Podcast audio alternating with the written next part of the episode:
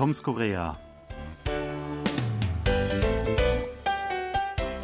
Nach zweijähriger Zwangspause sind Weihnachts- oder Wintermärkte oder wie immer sie heißen mögen, überall wieder eröffnet und verzeichnen Besucherströme wie bei einer Fußball-WM im Sommer. Auch in Korea gibt es seit einigen Jahren diese Tradition oder gab es zumindest bis zur Corona-Pandemie. In den letzten Jahren musste man sich mit grellen Glitzerdekos an Kaufhäusern und den Shoppingmalls begnügen. Doch diese Saison sind sie wieder zurückgekommen, von vielen Glühwein-Fanatikern glühend begrüßt. Der unter deutschen Expats bekannte Weihnachtsmarkt an der Deutschen Schule in Seoul war diesmal zwar eine reine schulinterne Veranstaltung, die nur vormittags stattfand, doch sein großes Pendant, der europäische Weihnachtsmarkt in Songbukdong, erstrahlte wieder im alten Glanz und zog massenweise Besucher aus ganz Korea an. Sebastian, warst du diesmal auch auf dem Weihnachtsmarkt in Songbukdong? Nein, dieses Jahr habe ich es nicht geschafft, aber ich war also vor der Corona-Pandemie einige Male dort, drei, vier Mal bestimmt. Und ja, das war immer sehr schön, auch sehr voll. Also war wirklich äh, reger Zulauf dort. Es gab ja auch viel Leckeres zu essen. Und das hatte sich dann schnell rumgesprochen, dass das interessant ist, da mal vorbeizuschauen. Ja, ähm, ich war auch vor der Corona-Pandemie öfters da. Ähm, der ähm, Hauptveranstalter dieses Weihnachtsmarkts ist ja auch ein alter Bekannter von uns, richtig?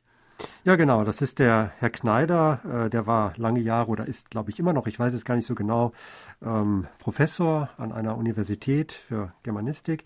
Und äh, er ist auch bekannt als Ehrenbürgermeister von, ich glaube, Songbukdong, wenn ich mich nicht irre. Und ja, den kennen einige und der hat das äh, irgendwann mal in die Hand genommen und äh, auch sehr schön entwickelt. Das fing mal recht klein an und wurde ein bisschen größer im Laufe der Jahre. Und ja, es ist wirklich jetzt äh, so ein fester Termin im Kalender, denke ich. Ja, genau. Also 2009 hat er das erste Mal die Gelegenheit gehabt, ähm, das zu organisieren. Damals hieß es noch Deutscher Weihnachtsmarkt und war auch hauptsächlich für die deutsche Expat-Gemeinde ähm, gemacht und dann hauptsächlich auch von Deutschen, von der deutschen Botschaft zum Beispiel unterstützt. Und ähm, das fand so großen Anklang in dieser Gegend, in Songbukdong. Da wohnen ja auch viele andere Botschafter aus anderen europäischen Ländern. Die waren dann da und haben das gesehen und waren so begeistert und wollten mitmachen. Ab dem nächsten Jahr hieß es dann Europäischer Weihnachtsmarkt. Daher kommt dieser Name. Ähm, und ähm, es gibt dort auch Stände aus allen möglichen äh, teilnehmenden Ländern. Und ähm, die bieten dann ja Spezialitäten an. Also es gibt da Würstchen, Waffeln, ähm, Kuchen, äh, irgendwelche selbst äh, hergestellten äh, Geschenkteile. Und natürlich gibt es natürlich immer Glühwein, der darf nicht fehlen. Äh, und der zieht dann, glaube ich, auch äh, sehr viele Besucher an. Ähm, von daher ähm, waren es immer mehr geworden in den letzten äh, zehn Jahren. Ähm, ursprünglich hauptsächlich halt für europäisches Publikum.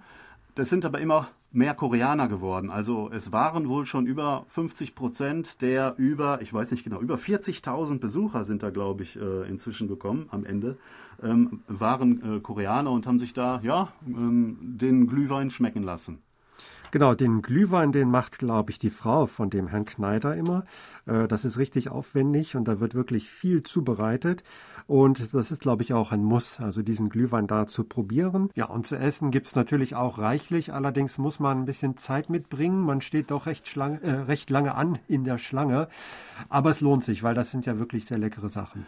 Ja, ähm, der ähm, Weihnachtsmarkt ist auch nur bis 7 Uhr geöffnet, ähm, allerdings auch nur insofern noch wirklich ähm, Sachen äh, vorhanden sind, die man da bekommen kann. Also es ist oft passiert, dass ich erst um 5 Uhr oder so gekommen bin und da gab es keine Würstchen mehr oder tatsächlich auch keinen Glühwein mehr oder so. Ähm, man sollte also schon äh, nachmittags, wenn äh, noch Tageslicht da ist, kommen, um wirklich alles äh, noch bekommen zu können dort. Und auch natürlich, um die Aufführungen dort sich anzusehen. Also es gibt musikalische Darbietungen ähm, von verschiedenen Künstlern, Kleinkünstlern, ähm, alles Mögliche. Also es ist jetzt nicht unbedingt weihnachtlich, äh, sondern auch irgendwelche, weiß ich nicht, Tanzeinlagen, Jazzeinlagen oder so. Je nachdem, was äh, aus den verschiedenen europäischen Ländern äh, ja, zur Verfügung steht, angeboten werden kann. Genau, ist auf jeden Fall äh, toll, dass sich das so richtig etabliert hat und dass das äh, jetzt schon viele Jahre lang so gut funktioniert. Ich kann mich schwach erinnern, da gab es in den 2000ern auch schon mal so einen Versuch, nahe dem Einkaufszentrum Coex einen äh, europäischen Weihnachtsmarkt zu etablieren. Das hat aber, glaube ich, nicht so gut geklappt damals. Vielleicht war die Lage auch nicht so günstig. Also jetzt in Songbukdong, das ist einfach auch viel schöner. Der Platz ist auch sehr schön gelegen. Es eignet sich wirklich wunderbar für die Durchführung eines Weihnachtsmarkts. Und ja, ich glaube, das ist auch so ein Grund, warum das so erfolgreich ist, auch gut zu erreichen von überall aus. Und ja, hoffen wir mal, dass das noch viele Jahre lang so weitergeht. An den Weihnachtsmarkt an der Kurx erinnere ich mich auch. Wir waren auch da. Ich meine mich daran zu erinnern, dass er von der deutschen Industrieseite irgendwie organisiert war, äh, als Marketingmaßnahme, aber irgendwie wahrscheinlich nicht so gut oder ihren Vorstellungen entsprechend nicht angekommen ist. Ähm, dieser, ähm, die Lage von dem Songbokdong ähm, Weihnachtsmarkt, äh, ja, sie ist äh, direkt an der U-Bahn-Station. Wenn man also die Treppe rauskommt, ist man quasi sofort dort. Allerdings ist das ja auch ein bisschen begrenzt da. Es ist ja im Grunde eine Verkehrsinsel mitten auf einer Kreuzung also eine vergrößerte Verkehrsinsel, aber viel mehr als die wie viel waren es? Also 16 äh, verschiedene Zelte oder äh, von 16 verschiedenen Ausstellern ähm, waren dort ähm, ja so Verkaufsbuden. Viel mehr passen halt nicht drauf. Und da ist auch die Anzahl der Leute, die dann drauf passen, begrenzt. Ähm, das zerstreut sich dann natürlich in, äh, auf der Kreuzung. Ähm, aber ähm, es ist ja immer sehr, sehr eng gewesen, äh, wenn ich mich dran erinnere. Und das ist einer der größten Nachteile dieses Weihnachtsmarkts, dieser begrenzte Platz. Also es wäre Potenzial für viel mehr da. Es sind auch wohl äh, weitere Interessenten da, wie mir der ähm, Alexander Kneider mal sagte. Aber es ist einfach kein Platz da. Es, es kann nicht vergrößert werden. Und äh, ein, ein, weiterer Nachteil ist natürlich auch die Zeit. Ähm, das ist, findet nur an einem Wochenende statt und das war letztes Wochenende.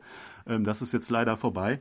Wer noch auf einen Weihnachtsmarkt gehen möchte, es gibt noch eine ähnliche ähm, Gelegenheit und zwar nächsten Samstag äh, in Itaewon. Ähm, das heißt irgendwie ähm, Holiday Market, ähm, aber natürlich weihnachtlich angehaucht. Ähm, und äh, da wäre noch mal eine Chance, vielleicht ein paar Weihnachtsbasteleien ähm, oder was zu ergattern. Vielleicht gibt es auch Glühwein. Ähm, also jeder, ähm, der auf den, auf den Geschmack nicht verzichten kann, ähm, sollte sich das vielleicht ansehen. Genau, auf jeden Fall kann man auch in Seoul einen Weihnachtsmarkt hier genießen.